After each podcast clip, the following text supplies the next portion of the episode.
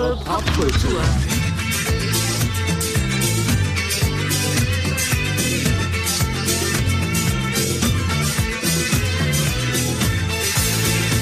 Herzlich willkommen zu 1000 Jahre Pop Kultur. mit dem heutigen Thema. Staying alive in the 70s still. Sprich, Addendum. Addendum Teil 2. Teil 2. Herzlich willkommen. Herzlich willkommen. Genau. Und wie fängt man so ein Addendum gut an? Ich finde, mit einem kurzen Sprung ins Jahr 78. 78, genau. Denn zwei Jahre fehlen uns noch, 78 und 79. Wir haben jetzt nicht jedes Jahr abgegrast, haben wir bei den anderen ja zehn Folgen auch nicht. Äh, wir haben uns so die, ja, die rausgesucht. Gehaltvollsten. Gehaltvollsten, genau. Ähm, was war los 78? Also erstmal drei Päpste in einem Jahr verheizt worden. Ja, ja. ich glaube, bei dem einen, da habe ich letztens noch was so gelesen, äh, da munkelte man, ob er nicht eines nicht natürlichen Todes, Mhm. möglicherweise und so weiter. Also nach einer 15-jährigen Pon- Pontifikatszeit von Papst Paul dem VI., der im August starb, wurde der Patriarch von Venedig Albino Kardinal Luciani sein Nachfolger. Albino ist auch ein geiler Vorname. ne? Er war bestimmt auch weißhaarig und rotäugig. Er nannte sich Johannes Paul I., vermittelte einen sehr weltoffenen Eindruck und hatte keine Chance, sein Amt länger als 33 Tage auszuüben. Ja, und nach seinem Tod wurde ein Pole der neue sogenannte Stellvertreter Gottes auf Erden, nämlich Karol Wojtyla, auch besser bekannt als Papst Johannes Paul II. Äh, der ging dann auch in die Geschichte ein. Nicht als Papst, aber in einem Raumschiff kam der DDR-Kosmonaut Sigmund Jähn dem Himmel näher. Er war der erste Deutsche, der gemeinsam mit dem sowjetischen Kosmonauten Valery Bykowski im Rahmen der Mission Interkosmos ins All flog. Nicht ganz so erfolgreich wie der Raumflug ging die äh, Entführung einer polnischen Tupolev TU-134 aus, die zwei DDR-Bürger während eines Fluges von Danzig nach Ostberlin zwangen, in Westberlin auf dem Flughafen Tempelhof zu landen. An Bord waren 62 Pa- Passagiere, von denen neun die Gelegenheit wahrnahmen, um sich, den Westen ab, um sich in den Westen abzusetzen.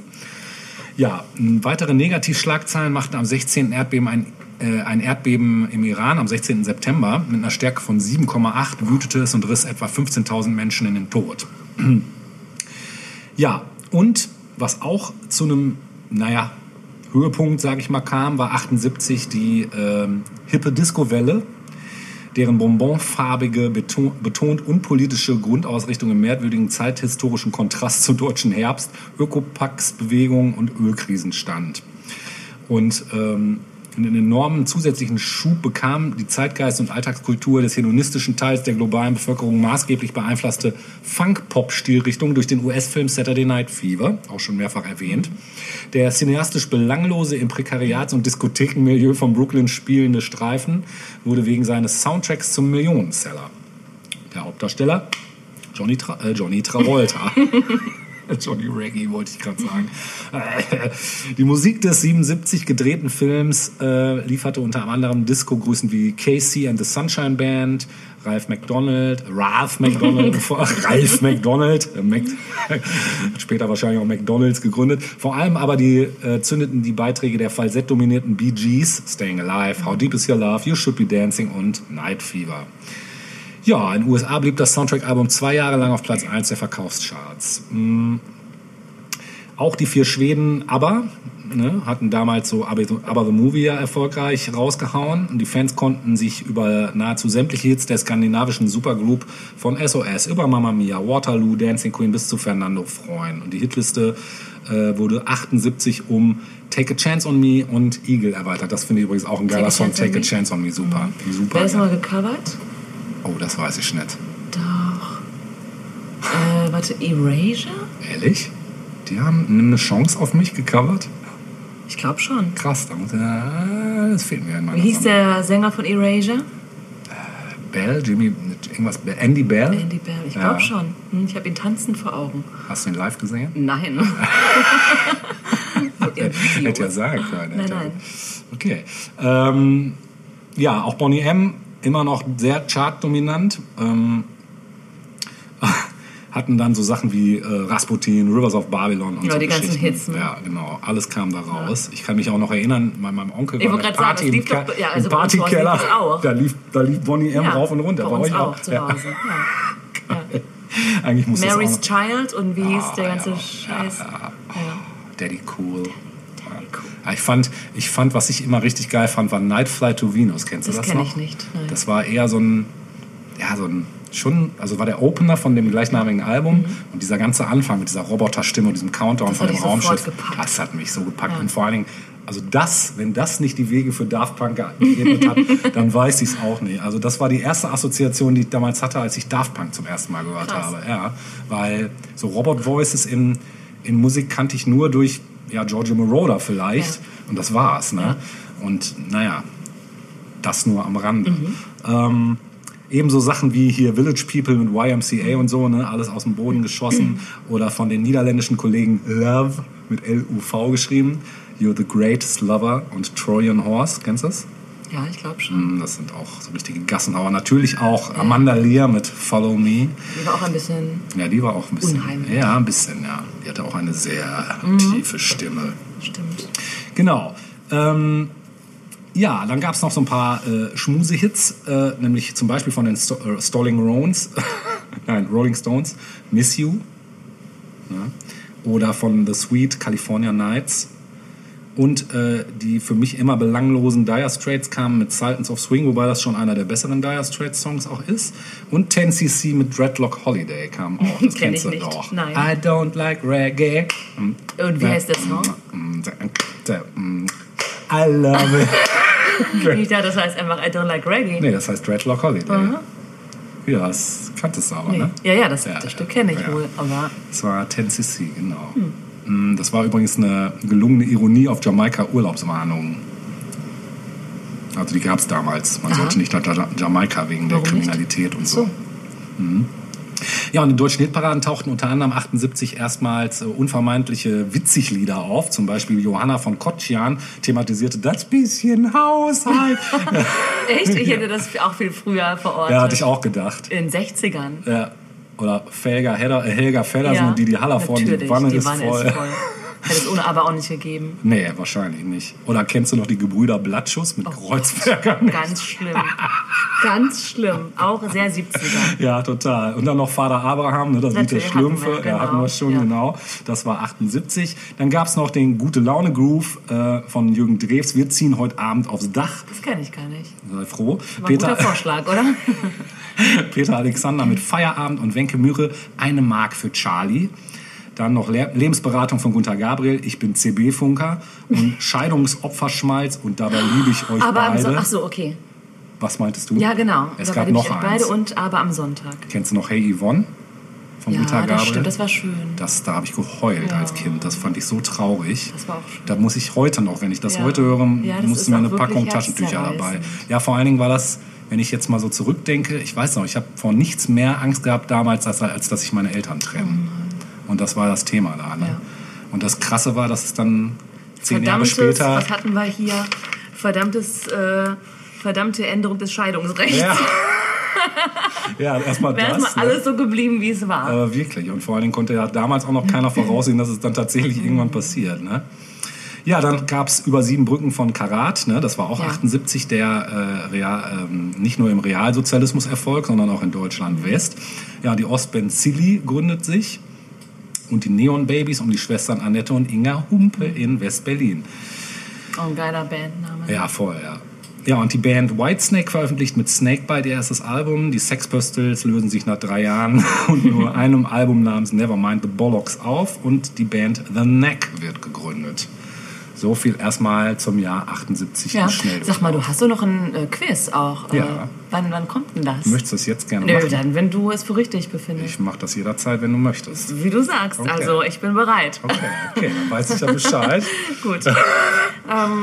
Willst du direkt übernehmen? Ich kann direkt übernehmen. Dann bitteschön. Ja. Dann drücke ich jetzt auch nicht auf Pause. Brauchst du nicht. Okay. Nee.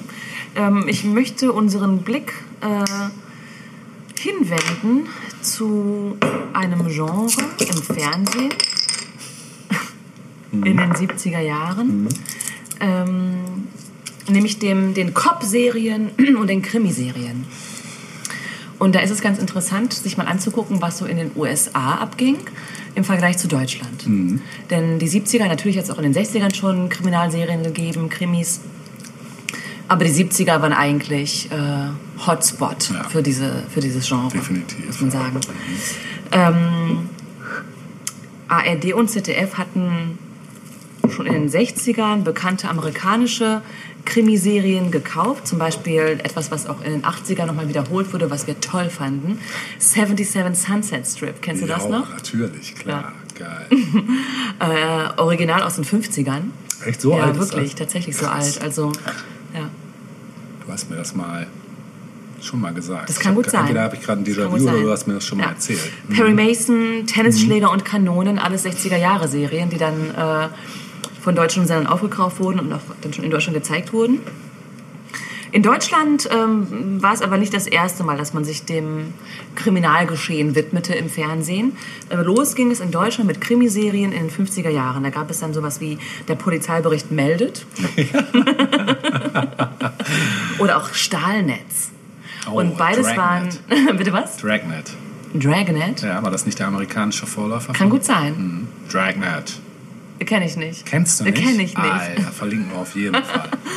Aber es waren eben Sachen, die aus den echten Akten der Polizeireviere äh, quasi nacherzählt wurden. Ja, Sehr steif noch in ihrer Art. Ne? Vorläufer der Doku-Soap, oder? Ein bisschen, Ja, ein ein bisschen, bisschen, nur ne? nicht ganz so locker, flockig. ähm, ach so, genau. Und ähm, das ZDF hat dann ähm, quasi nachgezogen, also die, ARD hatte eben diese beiden Sendungen ähm, und das ZDF kam dann mit das Kriminalmuseum. Als Konkurrenz dazu. Äh, wurde wohl gerne geguckt. Naja. 1969 gab es dann aber den Startschuss für Der Kommissar. Hm, geil. Äh, Das Ganze lief bis 76 und das war dann zum ersten Mal wirklich ein richtiger Krimi mit ähm, Schauspielern und ausgedachten Kriminalfilmen. Erik Ode als äh, Hauptkommissar, mh, der wirklich. Bitte was? War das die. Geht es dir gut? Ich glaube, mir geht's Soll ich gut. 112 wählen? Also, vielleicht brauche ich auch einfach soweit? noch rechts und links eine. Ja, nee, Das das, ähm, ja. kam mir nur gerade als erste Assoziation. Warum? Was ist Wegen das? der Kommissar halt. Da Ach so. sofort Falco ein. Alles klar, Herr Kommissar. Mhm. Ja. Ähm, Erik Ode war als Kommissar da quasi tonangebend, aber schon 1970 folgte der Tatort. Krass. Der Tatort Mhm. ist so alt. Ja, der ist wirklich alt. Der ist jetzt also 50 Jahre alt. ja, doch Gibt es dieses Jahr eine Sondersendung? Es war doch, war doch, ist doch schon angekündigt. Also ich verfolge den Tatort nicht. Nee, ich auch nicht Ich finde den. Tatort scheiße. Ja, mittlerweile ist Ich habe den nie scheiße. geguckt, aber ich finde ihn scheiße. Ja, doch, ich fand ihn eine Zeit lang geil mit Schimanski. Nein, scheiße nicht. Aber ich habe wirklich nur eine einzige Tatortfolge in meinem ganzen Leben gesehen, glaube ich. Welche? Weiß ich nicht, aber die war ganz gut. War mit Schimanski? Nein, ah, nein, nein, okay. vor ein paar Jahren erst. Ah, okay. Tatsächlich. Vielleicht Hä? mal binge-watchen im Nachhinein. Vielleicht. Ja, aber ich höre immer von Tatort-Schauern, dass sie sich regelmäßig beklagen und sagen, Ja, heutzutage. dieser Tatort ja. war echt doof. Ja, das stimmt. Also ich verfolge den auch nicht mehr. Aber wie gesagt, zur Schimanski-Zeit, Zimanski-Scheit, Ja. habe ich den auf jeden Fall Chemie. verfolgt. Ja, der kam dann erst in den 80ern. Ja. Also Tatort, Startschuss 1970, dann kam Derek äh, hinterher Ja, 1974, super. Der alte 1977, der alte. Und die Soko äh, 1978, Ja, damals noch eine einzige Soko. Heute gibt es ja quasi für jede Stadt, ähnlich wie beim Tatort auch. Ne? Wundert mich eigentlich, dass es für Soko Bielefeld sowieso. keine gibt, aber Soko hatte damals so diesen, wie hieß das? Soko und dann so eine Zahl, ne? ja, das war, Soko 5113. ja, war das so? Ja. War auch ganz gut eigentlich, ne? Fand War ich, super, Fand ich ganz mit gut. Dieter Krebs und so. Stimmt. Geile Truppe war das. Das war auch eine geile Truppe. Habe ich echt stimmt. gerne geguckt. Ja. Wie hieß der nochmal der ja, ich weiß. Ich überlege auch Das, ja, gerade. Der war auch super. Der war super. Ja. Auch Ja, ein sehr überzeugender. Hauptkommissar. Ja. Ja. Ja. Aber vielleicht kannst du mal kurz sagen, was all diese Krimiserien vereint hat im Vergleich zu amerikanischen Krimiserien. Hast du da so ein Gefühl, wenn du daran denkst?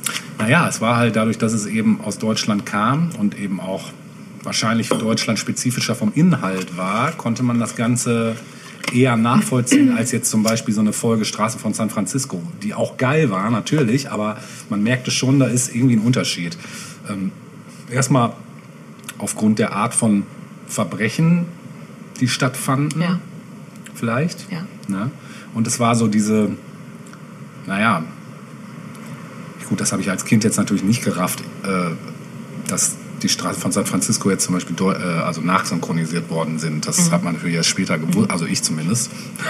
Deshalb war die Atmosphäre in so einer Ami-Krimiserie immer eine grundlegend andere als in einer deutschen Krimiserie. Ja.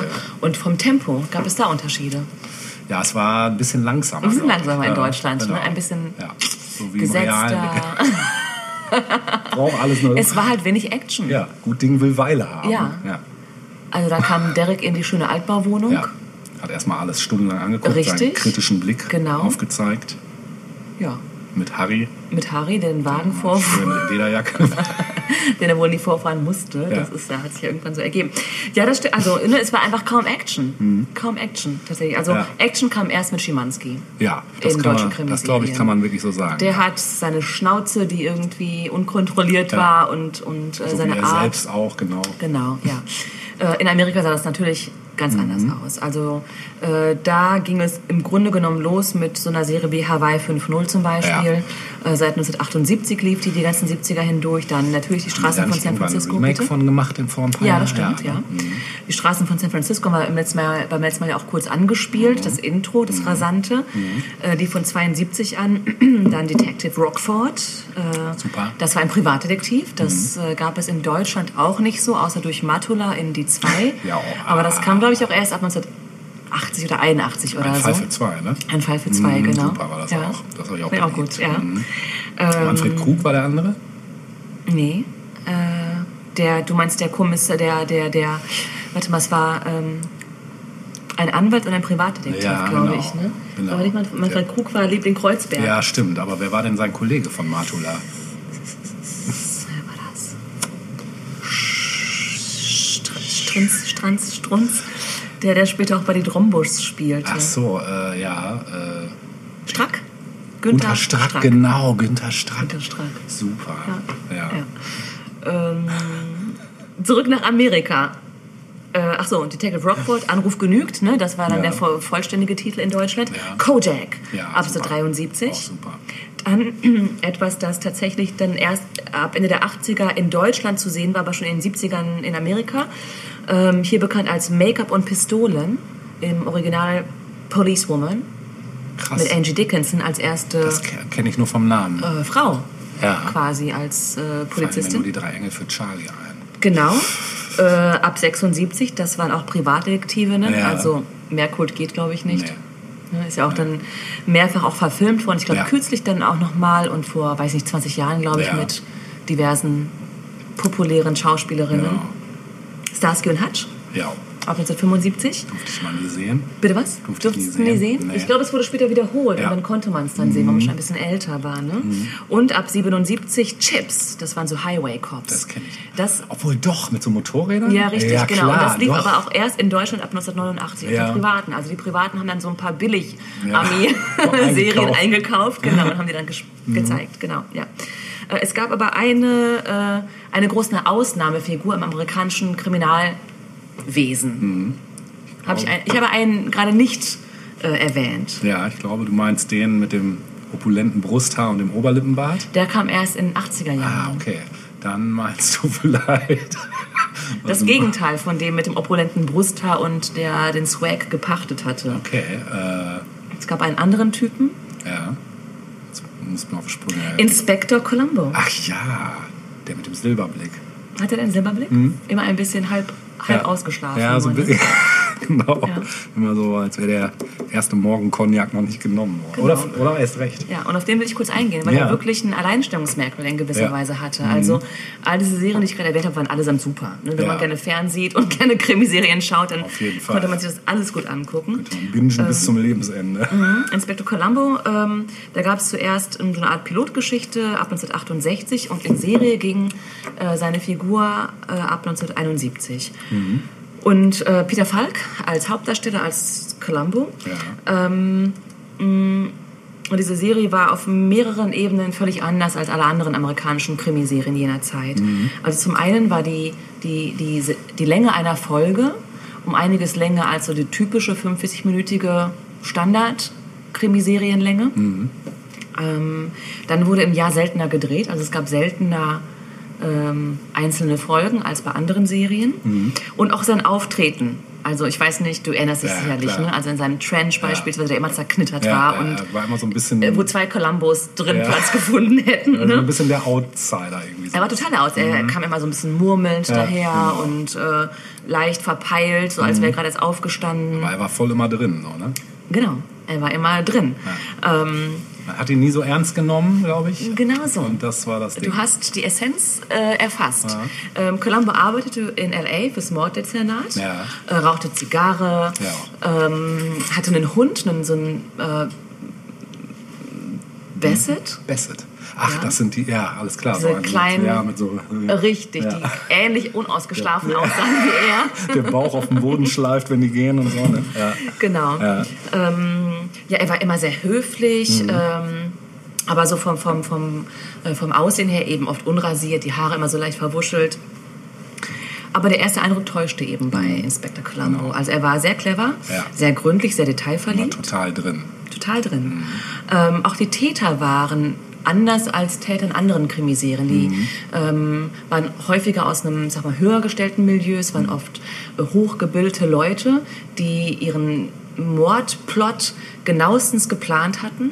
Und dann kam eben Columbo ins Spiel. Mhm. Und äh, der hat die oft wehren lassen, äh, gewähren, lassen, Gewähren lassen, genau. ja. gewähren lassen äh, und hat dann eben versucht, so ein bisschen in deren Welt auch hineinzutauchen. Also es waren oft auch so, die Milieus waren sehr speziell, mal auf einer Pferderanch, irgendwie in einem Weingut, ähm, Ärzte, Psychologen, also wirklich so die höhere Gesellschaft war dann eben die Täterschicht.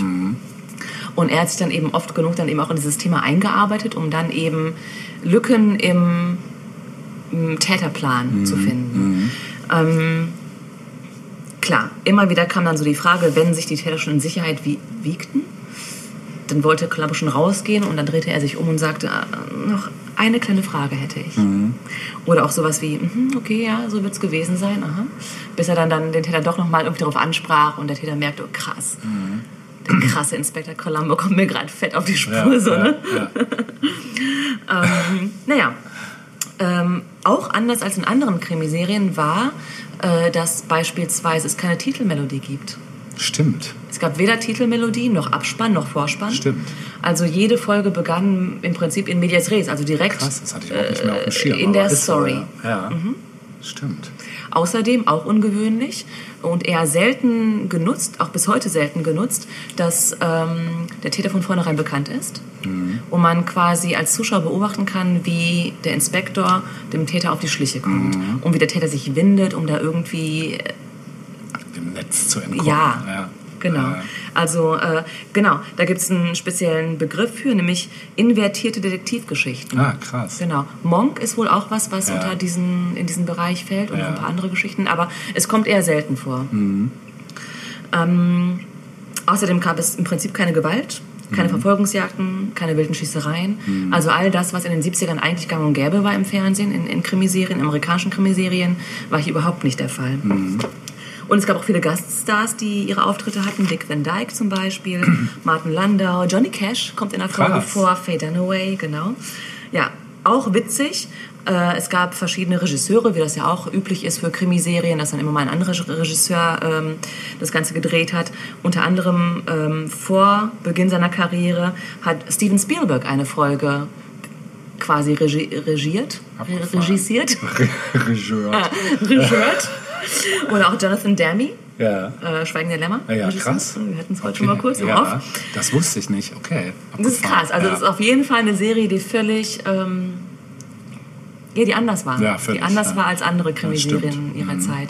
Und ich glaube, wenn man sich da ein bisschen stärker noch mit auseinandersetzt, würde man noch viele äh, wegweisende Elemente finden, die später auch noch mal dann aufgegriffen wurden, Mhm. äh, Jahrzehnte später beispielsweise. Ich finde, er hat auch ein bisschen was von Miss Marple. Ja. Also auch Miss Marple war leicht schrullig und ne, Ja, stimmt. eine Figur, mit der zum, die immer unterschätzt wurde, Ja. bis sie dann auch durch Kreativität und Cleverness dem Ja. Täter auf die Spur gekommen Stimmt, ist. ja.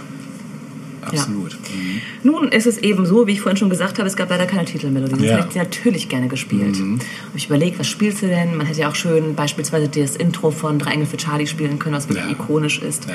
Ich habe mich aber für etwas entschieden, was er, mh, ich glaube, auch ein bisschen untergegangen ist, weil die Serie äh, nicht in den 70ern in Deutschland lief, sondern erst später, Ende der 80er, auch von Privaten aufgenommen wurde. Ja. Eine Serie namens Beretta. Ah, ja. Die lief ab 1975 im amerikanischen Fernsehen Ja. und die hatte ein richtig gutes Intro. Äh, zu Beginn noch instrumental, aber kurz darauf dann von Sammy Davis Jr. Oh, intoniert. geil. und äh, das nennt sich Berettas Theme. Ja, Und da wäre ich dafür, dass wir uns das jetzt zusammen anhören. auf jeden Fall machen wir das. Ja. Viel Spaß damit.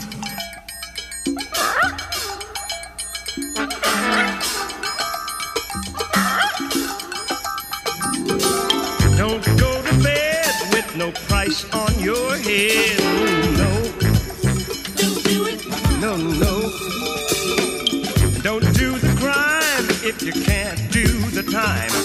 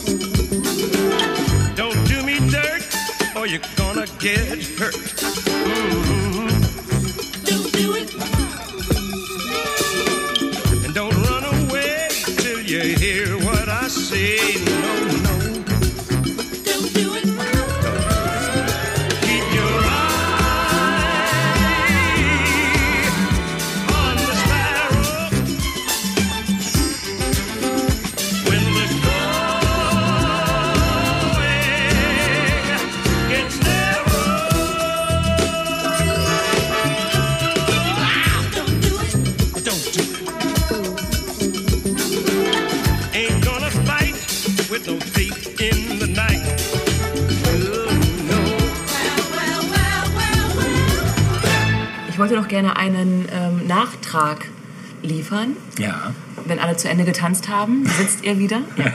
Ähm, wir hatten ja letzte Woche kurz über Baccarat gesprochen in deinem Jahresrückblick. Und da habe ich fälschlicherweise gesagt, Baccarat hätten Pokeke Bas äh, gesungen. Das stimmt nicht. Das war eine junge Dame namens Jeannette Richtig. mit dem Titel Porque te vas. Richtig.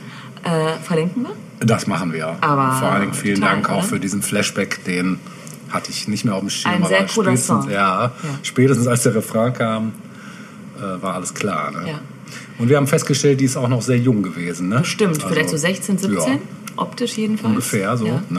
Sag mal, was mir gerade einfällt. Äh, Amada mio, more mio. Ja. Oder wie das ging. Von den, von den, den äh, Vorstadtkrokodilen. Ja, Wer hat das denn gesungen? boah, das müsste ich recherchieren. Machen wir gleich. Machen wir gleich. Im Off. Genau. Ja.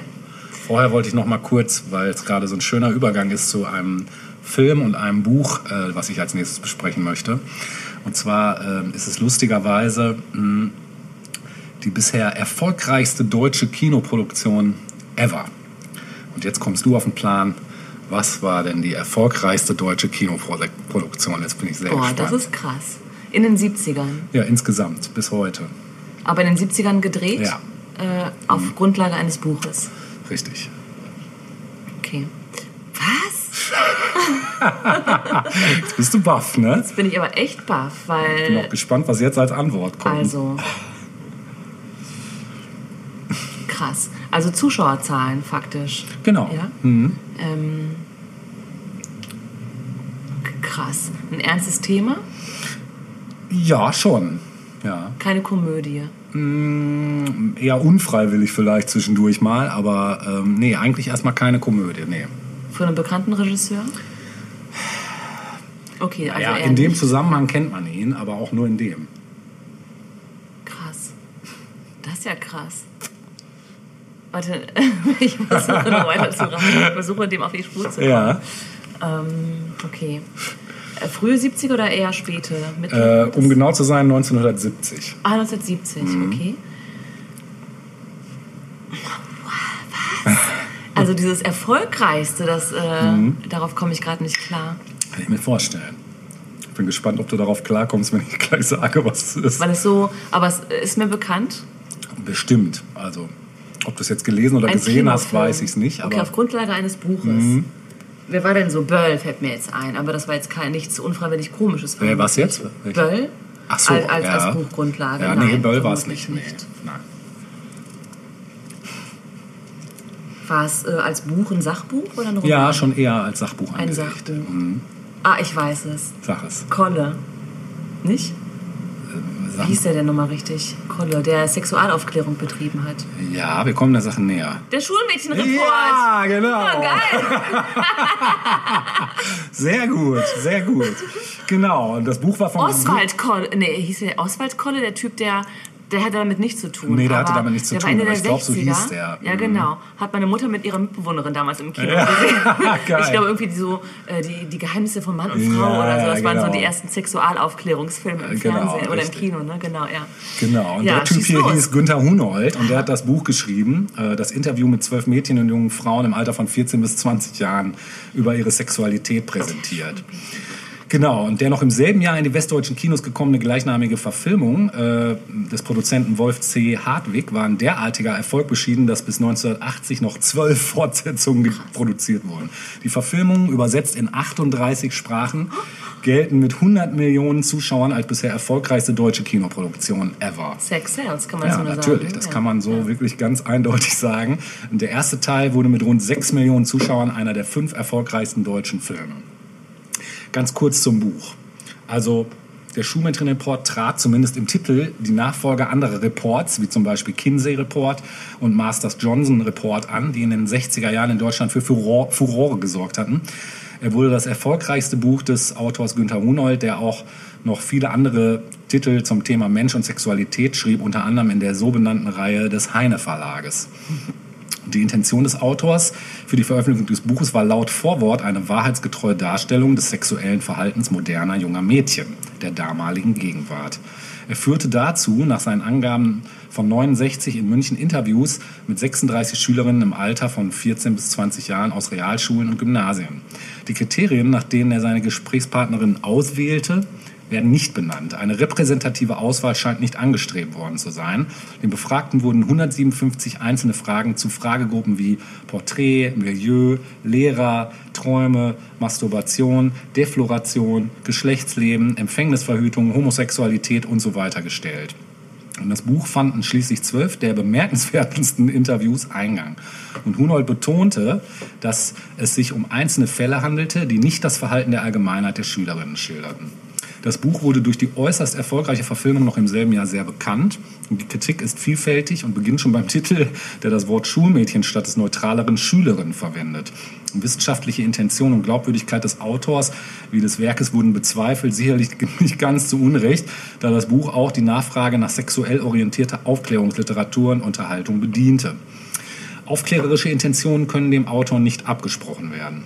Und Hunold glaubte selbst nicht an den Erfolg der bevorstehenden Verfilmung seines Buches und statt einer prozentualen Beteiligung am Einspielergebnis hielt er deshalb für die Filmrichter eine vor, Filmrechte eine vorab bezahlte feste Summe. Da hat er sich wahrscheinlich nachher auch extrem in den Arsch gebissen. genau. Ja, und diese Filme, da komme ich jetzt noch zu, mh, da stieß eben dieser Produzent Wolf Hartwig auf das Buch von dem Hunold. Und ähm, die Verfilmung bezeichnete er als Geschäftsidee meines Lebens. Und in wenigen Tagen für 220.000 D-Mark gedrehte Film kam am 23. Oktober 1970 in westdeutsche Kinos und hatte mit über 6 Millionen Zuschauern eben einen solchen Erfolg, dass der Produzent unverzüglich eine Fortsetzung auf den Weg brachte. Und bis 1980 kamen halt insgesamt 13 Folgen in die Kinos. Und Zuschauerzahlen nahmen nach dem Erfolg des ersten Teils zwar ab, aber selbst Teil 13 hatte noch 1,2 Millionen Zuschauer. Die Serie erhielt drei goldene Leinwände und hatte weltweit über 100 Millionen Zuschauer. Produziert wurde sie von der Rapid Film GmbH. Den Verleih übernahm die Konstantin Film GmbH. Ja, gedreht wurde eine Folge in durchschnittlich 18 Tagen. Es wurde stumm gedreht, der Ton wurde später nachsynchronisiert. Der große Erfolg der Serie lässt sich damit erklären, dass die Sexualität zu jener Zeit eine Art Terra Incognita darstellte und große Neugier auf sexuelle Details herrschte, die in der deutschen Gesellschaft des frühen 21. Jahrhunderts allgemeingut sind. Auf den ersten Schulmädchenreport folgte eine wahre Welle von Reportfilmen wie der Hausfrauenreport, der Lehrmädchenreport, der Tanzstundenreport und so weiter. Tanzstundenreport. Der Zahnarztreport, nein. Ab 75 mit der Freigabe der äh, Pornografie in Westdeutschland und dem Ab wann? Aufkommen 75. 75. mhm. Hab ich auch nicht gedacht, dass das so spät erst war. Dem Aufkommen der Sexkinos flaute diese Welle dann wieder ab. Weitere Folgen des Schulmädchenreports kamen noch bis 1980 in die Kinos, bis den Produzenten eine weitere Fortsetzung der Serie nicht mehr sinnvoll erschien. Und die in aller Regel unbekannten jungen Darstellerinnen, die die Schulmädchen des Titels mimten, waren nicht die vom Angaben Hartwigs anfangs hauptsächlich Kaufhausverkäufern im Alter von 16 bis 19 Jahren, denen eine Tagesgage von 500 D-Mark geboten wurde. Mit zunehmender Zahl der Fortsetzungen stieg die Höhe der Gage. Produzent Hartwig nennt beispielsweise 1000 statt vorher 500 Krass, D-Mark. damals. Das ist schon heftig. Ja. Nur wenige Mitwirkende, wie zum Beispiel Ingrid Steger oder Rinaldo Talam Talamonti, hatten schon Filmerfahrung. Da für jede Folge etliche neue Darsteller gebraucht wurden, wurde es mit der Zeit schwieriger, genügend junge Frauen zu verpflichten, weshalb man in späteren Folgen auch auf etwas ältere Frauen zurückgriff. Außer den bereits erwähnten Steger und Talamonti finden sich in den Schulmädchenreports auch einige Darsteller, die später bekannt wurden. Zum Beispiel Friedrich von Thun, der in den ersten drei Folgen Straßeninterviews führte, Lisa, Fri Lisa Fitz, Sascha Hehn, Cleo Kretschmer, Heiner Lauterbach, Jutta Speidel, Katja Bienert und Annemarie Wendel. Die etwa 90 Minuten langen Filme waren Episodenfilme, die die einzelnen Episoden durch eine Rahmenhandlung verbanden. Äh, Anlass, die einzelnen Geschichten zu erzählen, konnte zum Beispiel eine Elternbeiratssitzung sein, eine Gerichtsverhandlung oder die Unterhaltung einer Gruppe von Freundinnen. Die Idee für die einzelnen Episoden entnahm der Produzent beispielsweise Zeitungsberichten oder mitgehörten Gesprächen von Schülerinnen in der Straßenbahn. Durch die Vielzahl der einzelnen Episoden wurden manche Grundtypen von Szenen aber immer wieder mal variiert. Häufige Konstellationen waren zum Beispiel eine Schülerin und ein wesentlich älterer Mann, ein junges Liebespaar, das erste Mal, Inzest, Bruder oder Großvater oder eine Vergewaltigung. Begleitet werden die Szenen von Kommentaren mit Wissenschaftsgestus entweder aus dem Off gesprochen oder von in der Rahmenhandlung gezeigten Experten aller Art, wie Psychologen, Ärzten oder Geistlichen.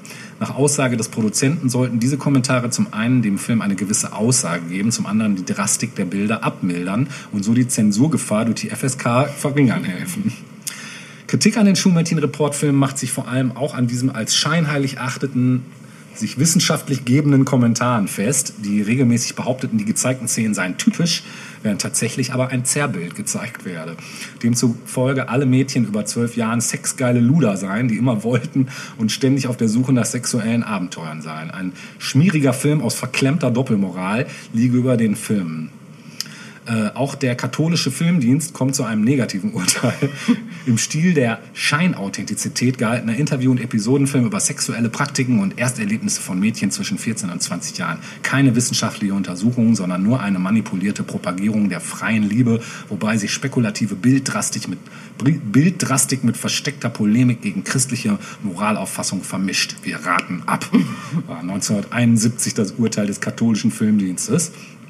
Produzent Hartwig dagegen antwortete nach 2000, noch 2000 auf die Frage, was seine Filme mit der damaligen Realität zu tun hatten. Ich behaupte, dass alles, was ich gezeigt habe, im täglichen Leben vorgekommen ist. Alles.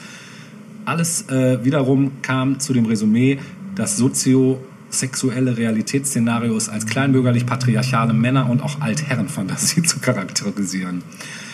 Ähm, Jürgen Kniep äh, analysierte 2010 in seinem Buch Keine Jugendfreigabe einige Schnittauflagen der FSK. Gerade diese hätten durch Entfernung wesentlicher Szenen den Charakter der Filme mit verursacht. Erst durch die Auflagen der FSK avancierte im Schulmädchenreport die lustvoll stöhnende Frau zum visuellen Symbol für Sex. Jetzt noch ein paar Titel von Teilen. Also 1970 war, was Eltern nicht für möglich halten. 1971, was Eltern den Schlaf raubt. 1972, was Eltern nicht mal ahnen. Aber 1973, schlimmer. 1973, was Eltern oft verzweifeln lässt. 19, nochmal 1973, was Eltern wirklich wissen sollten. Nochmal 1973, was Eltern gern vertuschen möchten. Das war komischerweise mein Geburtsjahr, also da scheint einiges los gewesen sein. 74, doch das Herz muss dabei sein. 75, was Eltern nie erfahren dürfen. Nochmal 75, Reifeprüfung vor dem Abitur. 76, irgendwann fängt jeder an. 77, probieren geht über studieren. 78, junge Mädchen brauchen Liebe. Und 1980, vergiss beim Sex die Liebe nicht. Einen schönen Ausschnitt werde ich euch verlinken. Ich habe schon was Tolles rausgesucht. Also wirklich fantastisch. Aber das war, die 70er waren ja auch die Zeit der Softpornos. ja, ja, Soft, so, soft. ja, auch hier Russ Meyer Filme und so, ne? Ah, ich dachte eher an so Liebesgrüße aus der Ja, natürlich, und so. ja, genau. ne? genau. Also Oder Josephine Mutzenbacher. all diese Geschichten. Ich würde jetzt mal tippen, äh, dass das alles so ein bisschen im Nachklang zu den Schulmädchenreports Ja, ja. kam, 100 oder? Pro. Mit Sicherheit. Ja. Jeder musste sich noch eine Scheibe abschneiden. Ja, genau, weil äh, das genau. war halt kam halt an beim Publikum. Genau. Da es da jetzt keine wirkliche Musik gab, die man jetzt hätte spielen können wie irgendeine Titelmelodie Ja. oder so, habe ich einfach mal in meinem Gehirnkasten gegraben nach etwas, wo ich dachte, das könnte das Ganze musikalisch ganz Ja. gut unterstreichen. Das Ganze kommt von einem britischen Produzenten namens Depth Charge oder auch Saul Kane ähm, aus den 90ern leider. Aber das hört man dem Stück nicht an, weil er wirklich ganz gezielt, wahrscheinlich aus alten Schulmädchenreports oder Ross Meyer Filmen Ja. wahlweise gesampelt. Das Ganze ist textlich von niemand Geringerem als Serge Gainsbourg unterlegt ja. worden. Das Stück, wir hören das Stück äh, Harley Davidson von Depth Charge Cool. und versuchen den Spirit von Schulmädchenreport damit einzufangen. Viel Spaß.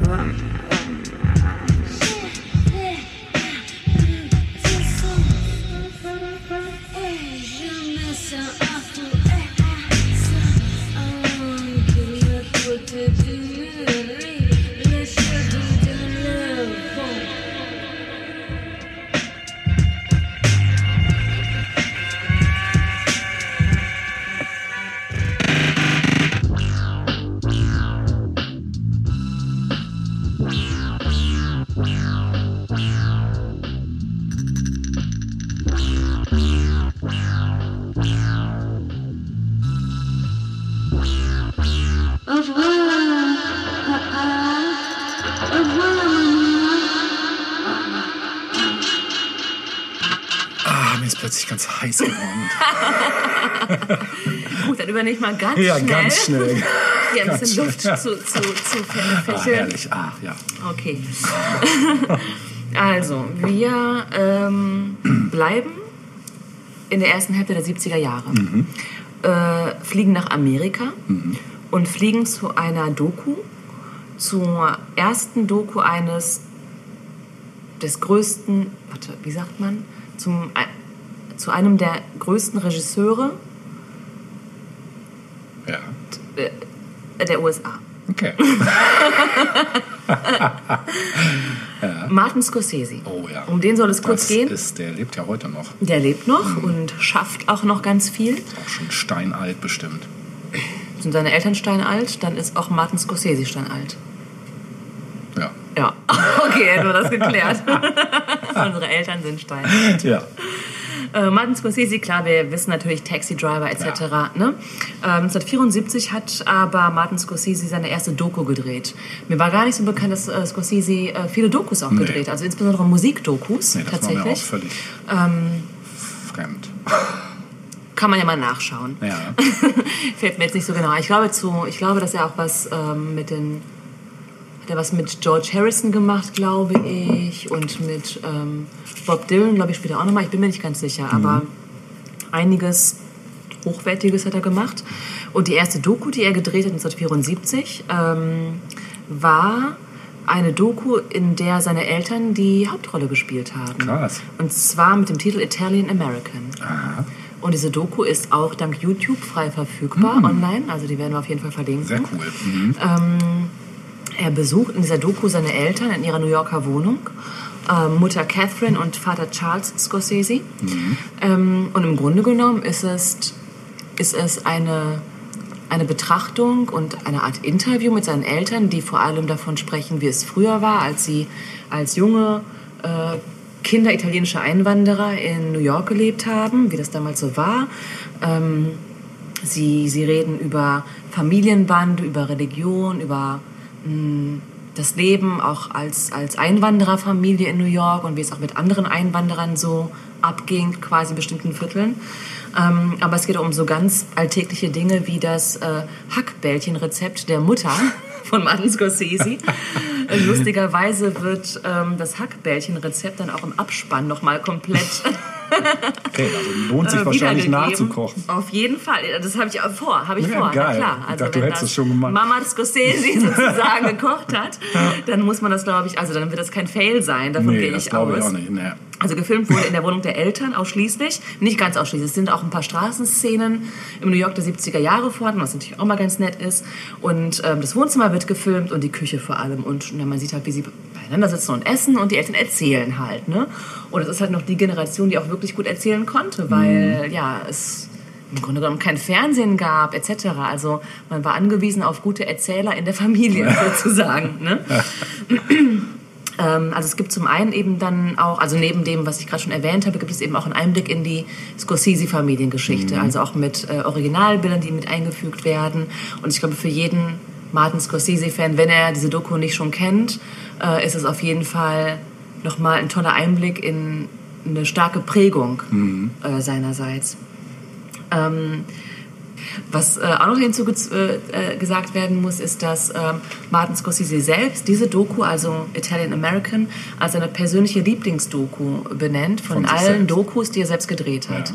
Wahrscheinlich, weil sie eben so privat und so persönlich ist. Ja, ne? cool. Es ist Mhm. schön, weil, ähm, klar, versuchen ja auch den 70ern auf die Spur zu kommen und möglichst viel des wirklichen Lebensgefühls der 70er auch wiederzugeben in dem, was wir hier machen. Und ein Einblick in diese Doku bietet das. Ne? Vielleicht nicht unbedingt aus deutscher Sicht, aber zumindest ein Einblick in so einen New Yorker Haushalt der 70er Jahre, gedreht von einem der größten Regisseure des 20. Jahrhunderts. Ja, kann man sagen. Ähm, ja, das war nochmal, eigentlich wollte ich das schon beim letzten Mal erwähnt haben, deswegen ist es jetzt auch nicht äh, so eine lange Ausführung dieser Doku. Ja. Wie gesagt, wir werden sie verlinken. Ja, cool. ähm, und ich wollte natürlich auch gerne Musik dazu spielen.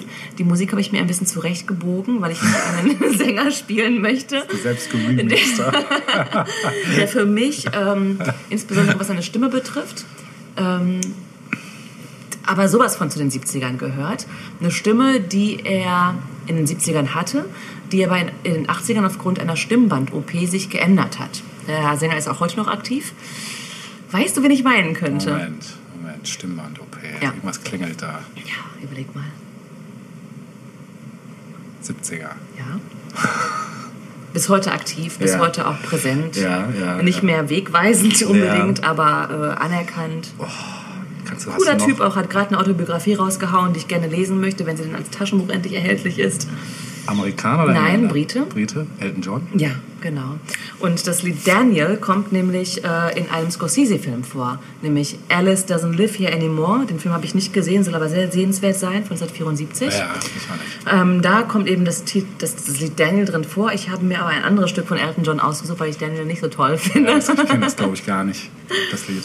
Ja, ist so ein bisschen schlagerschwenkig irgendwie. Okay. Ja. Ja, kann er manchmal, kippt manchmal die Stimmung. Ne? Bei ihm kippt es manchmal. Aber ich finde, passieren. Elton Johns Stimme der 70er Jahre ist für mich 70er pur. Ja, der hat schon geile Songs gemacht Ja. damals auch. Und unter anderem Tiny Dancer. Oh ja. Und spielst du ihr dabei jetzt. seid, Hast du Taschentücher? Ja, gut. ja, habe ich. Ja. Machen wir jetzt. Okay, geil.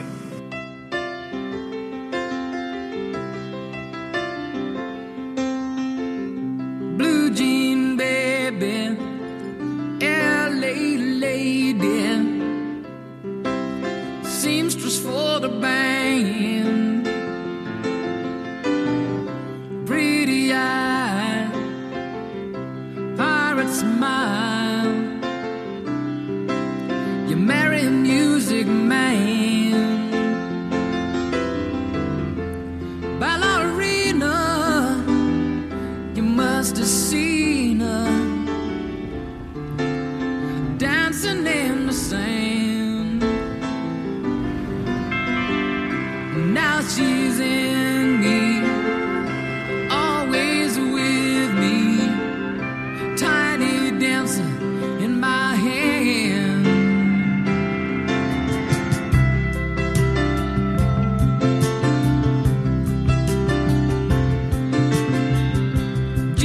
us free.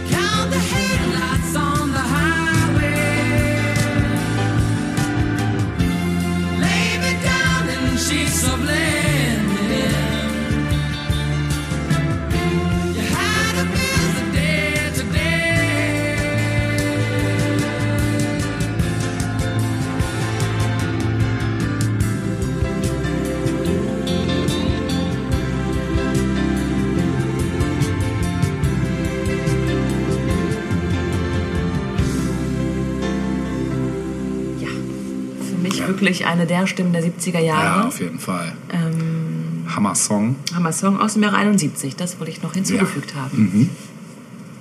Okay, sehr schön. Dann bleiben wir in den 70ern und ich reiße das stilistisch mal wieder zurück, das Ruder in die Richtung, wo es schon mal kurz war in der letzten Folge, in Teil 1, nämlich zum Rück zum Punk.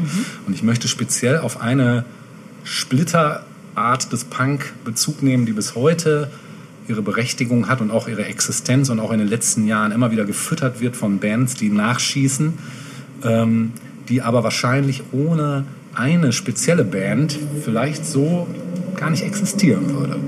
Und zwar rede ich von dem Unterstil Post-Punk.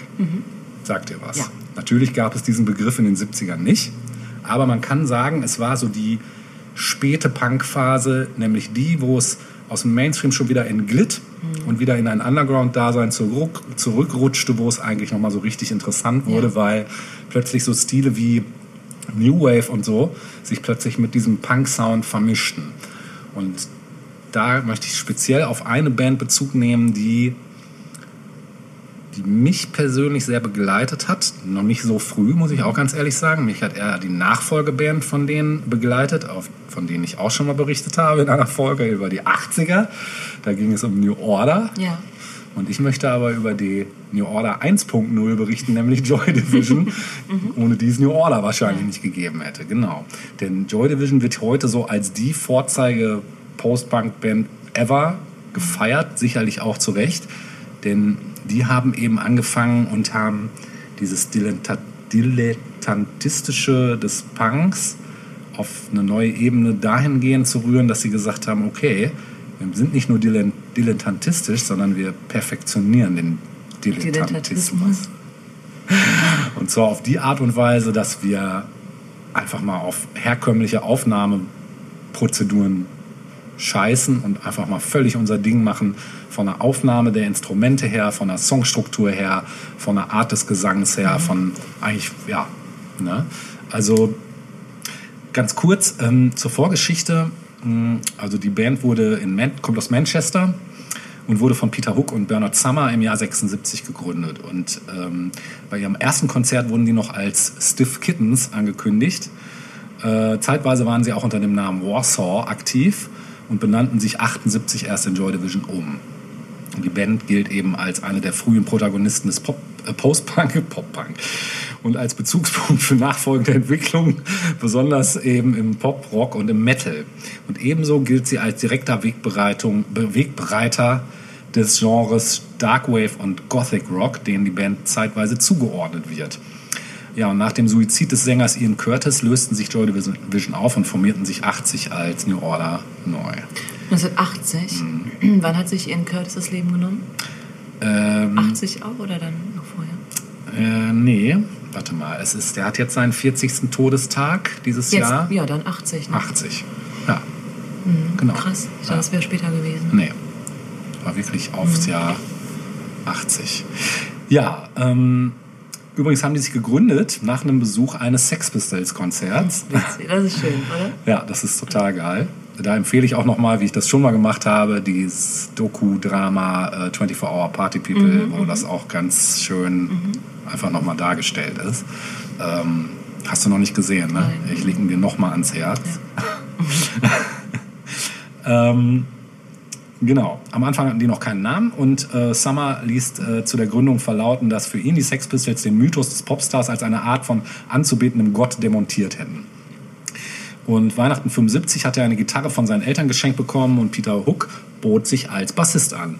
Und in der ersten Besetzung probte die Band mit Terry Mason als Schlagzeuger, der jedoch nach den ersten Proben zur Rhythmusgitarre wechselte und dann ans Schlagzeug. Per Anzeige am schwarzen Brett des lokalen Virgin Record Stores suchte die Band erfolglos nach einem neuen möglichen Sänger.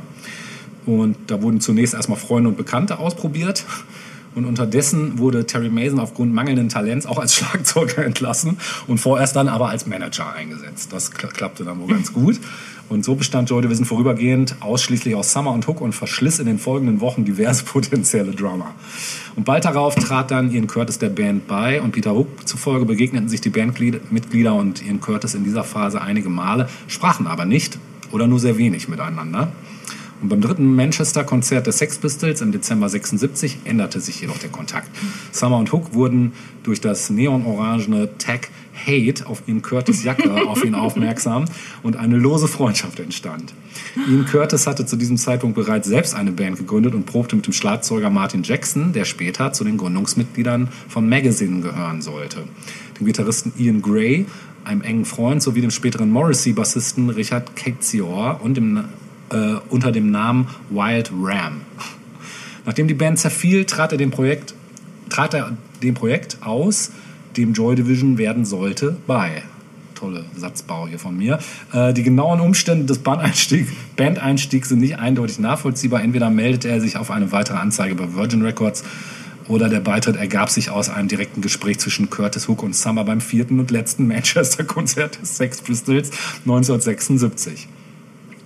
Ja, unter der äh, Konstellation weiterhin ohne Schlagzeuger äh, bot dann lustigerweise Pete Shelley von den Buzzcocks äh, Hook und Summer an im Vorprogramm eines Konzerts der Buzzcocks mit der Band Penetration am 29. Mai 1977 in Electric Circus zu spielen. Und die Musiker sagten zu und staffierten, staffierten sich aus, um ihren Wiedererkennungswert zu erhöhen. Peter Hook besorgte sich ein Plastikcappy, deutsche Militärstiefel und ließ sich einen Oberlippenbart wachsen.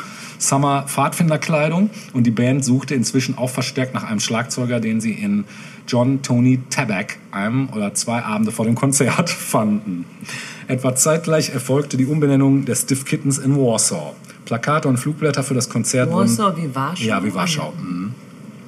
Äh, Plakate und Flugblätter für das Konzert wurden vom Buzzcock-Sänger Richard Boone dennoch unter Aufführung des alten Namens gedruckt, was zu nachhaltigen Spannungen zwischen Warsaw und den Buzzcocks führte. Ian Curtis eröffnete den Abend mit der Ansage, wir sind nicht die Skiff Kittens, wir sind Warsaw. Das Konzert wurde von Paul Morley im NMI besprochen, der einen positiven Eindruck vermittelte. Und zwei Tage später er, er spielte die Band dieses Mal richtig als Warsaw angekündigt, als Vorband von den Heartbreakers. Zum Teil wurden Warsaw-Konzerte von Ausschreitungen begleitet. Der erste Auftritt, der eskalierte, war ein Konzert am 30. Juni 1977 im Rafters in Manchester, bei dem ein betrunkener Ian Curtis das Mobiliar des Lagens zerschlug und sich in Scherben auf dem Boden wälzte. Hook interpretierte den Ausbruch später als eine Reminiszenz an den von Ian Curtis verehrten Iggy Pop.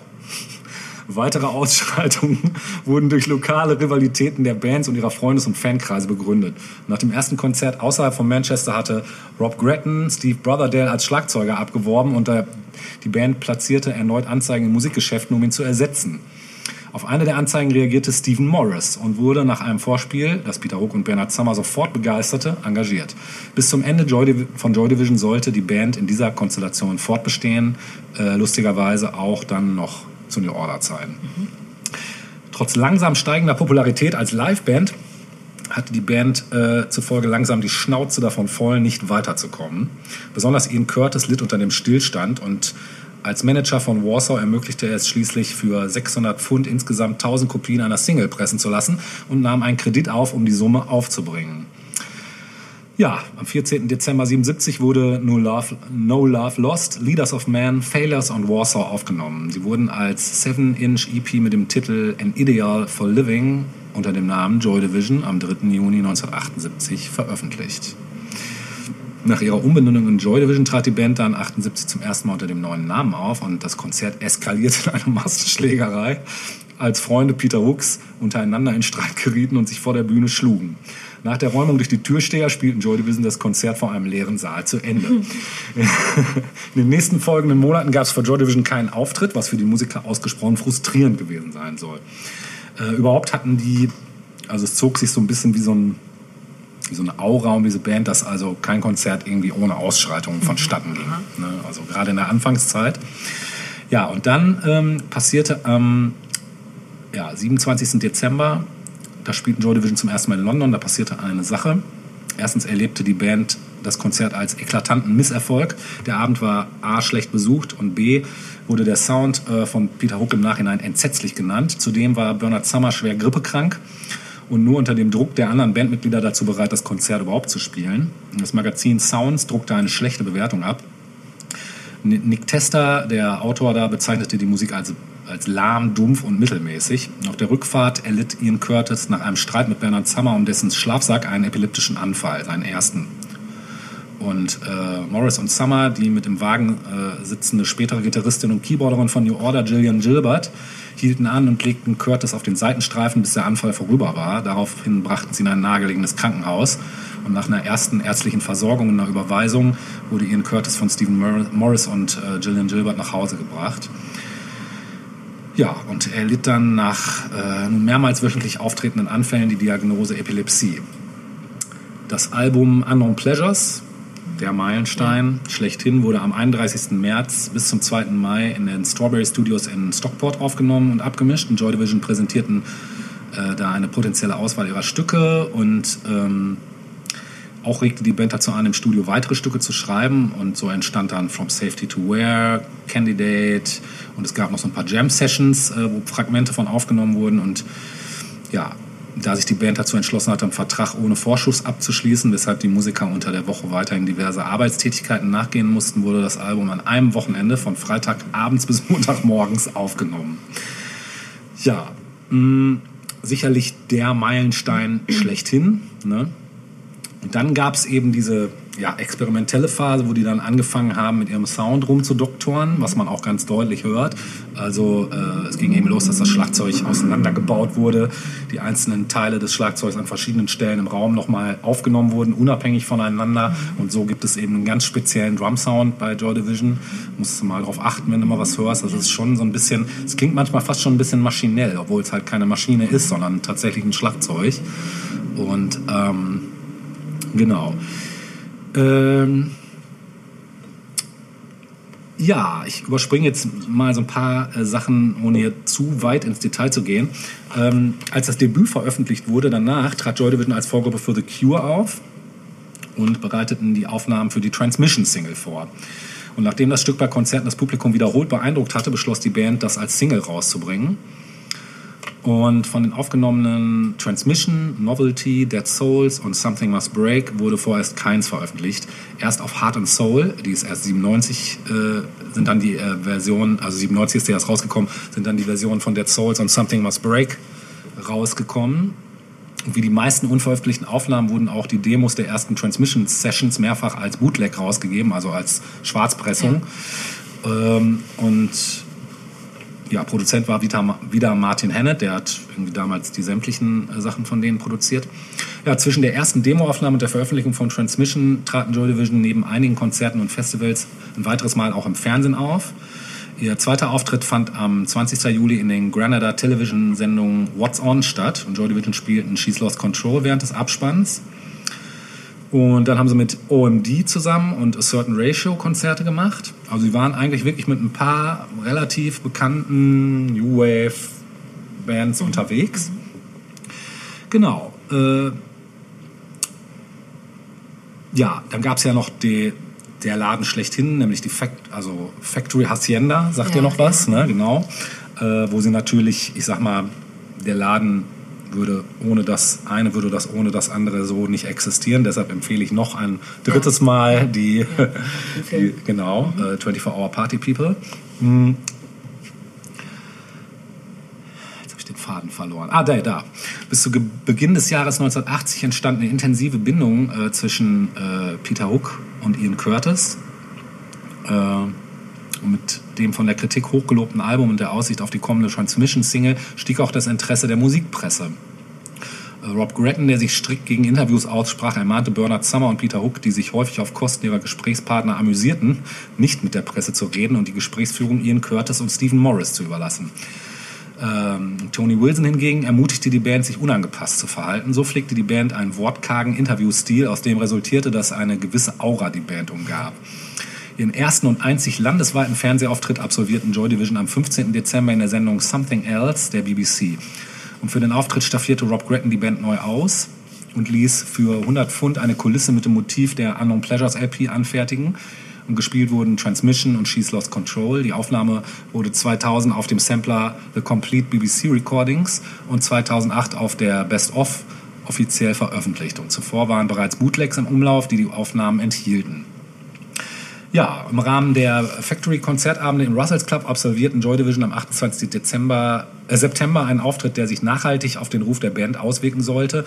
Nach dem Soundcheck gingen Hook mit dem Roadie Carl Twinny Bellingham und einem Freund Bernard Summers in einem nahegelegenen Pub, um Summers Freund zu alkoholisieren. Und dieser vertauschte jedoch anhaltend die Gläser, wodurch sich in Folge Peter Hook und Bellingham betranken. betranken. ich bin auch schon ein bisschen betrunken. Äh, unterdessen erlitt Ian Curtis einen epileptischen Anfall in der Garderobe. Auf der Bühne erhöhte Peter Hook dann das Tempo der Stücke, um auf diese Weise das Publikum zu animieren. Vor der Bühne hatte sich eine große Pogo-tanzende Gruppe gebildet. Aus der Gruppe heraus wurde ein offensichtlicher Fan, der sich nicht am Pogo beteiligte und die Songs mitsang, zu Boden geschlagen. Peter Hook wollte von der Bühne springen und den Angreifer zu attackieren, fiel aber zu Boden und wurde selbst tätlich angegriffen. Und Carl Bellingham eilte Hook zu Hilfe und erlitt und gemeinsam griffen die beiden im Glauben, einen Angreifer zu attackieren, einen Unbeteiligten an. Nachdem durch das Eingreifen weiterer Zuschauer die Situation gelöst wurde, stieg Hook zurück auf die Bühne und ging die anderen Bandmitglieder verbal an. Der Streit setzte sich anschließend in der Garderobe der Band fort. Erst in einer Bandsitzung am nächsten Tag realisierte er das Ausmaß seiner Entgleisung. Seit diesem Konzert wurde Peter Hook oft vom Publikum provoziert und in Schlägereien verwickelt. Durch die wiederkehrende Eskalation haftete Joy Division einen Ruf der Gewaltbereitschaft an. Ja, das erstmal so als Was, was, was bockt dich an? die Musik. Die Musik und die Texte vor allen Ja, Dingen. Also ich, ähm, meine mal abgesehen davon, dass der Ian Curtis schon auch eine tragische Figur war, ähm, was man, Wie ist er dann äh, letztlich gestorben? der hat sich selbst umgebracht. Ja, auf, auf, Nach dem weiß, weiß Konzert. man, äh, was die Gründe waren? Er hatte seine. Ja, es gibt so mehrere Mutmaßungen. Er hat ja auch einen. Abschiedsbrief und, hinterlassen. Also der war ja auch in einer, ja, in einer Beziehung, die so dem Ende entgegenging. Und ähm, das war, also aufgrund der Krankheit, die er hatte, ne, gepaart mit Depressionen, also glaube ich eine schlechte Kombi, wenn du Epilepsie hast auch. Und ähm, das, da kam halt eins zum anderen, glaube ich. Also ich glaube, der war irgendwann einfach nicht mehr Herr seiner, seiner Sinne und hat dann einfach die Reißleine Wie gezogen. alt war er? Oder ist er 27. geworden? 27, ach ja. Club der 27. 27er. Genau. Ich würde gerne einen Song spielen, den du ziehen musst. Mhm. Da ich mich hier auch schwer entscheiden konnte, es war schon schwer, überhaupt drei Songs auszuwählen. Genau.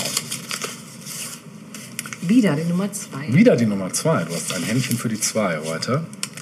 Dann hören wir, glaube ich,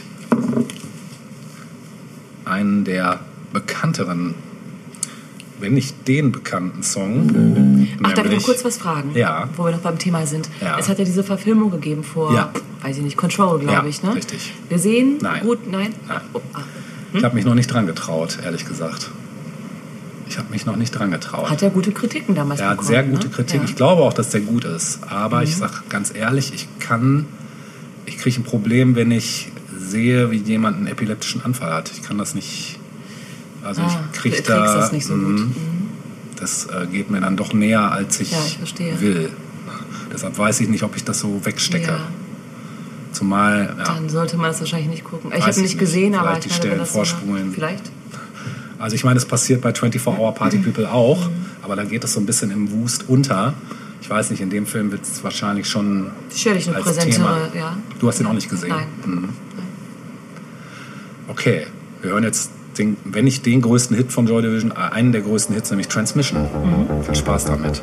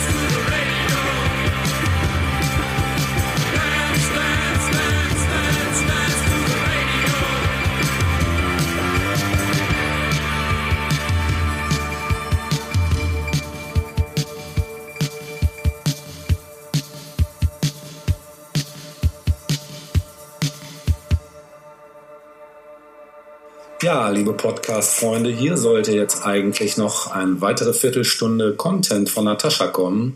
Durch eine unglückliche Schicksalsfügung habe ich allerdings diesen Content aus Versehen gelöscht. Das heißt, wir werden euch an anderer Stelle das natürlich nachreichen und verabschieden uns jetzt hier aus dieser Episode leider schneller als wir wollen. Wir sagen bis zum nächsten Mal bei 1000 Jahre Popkultur.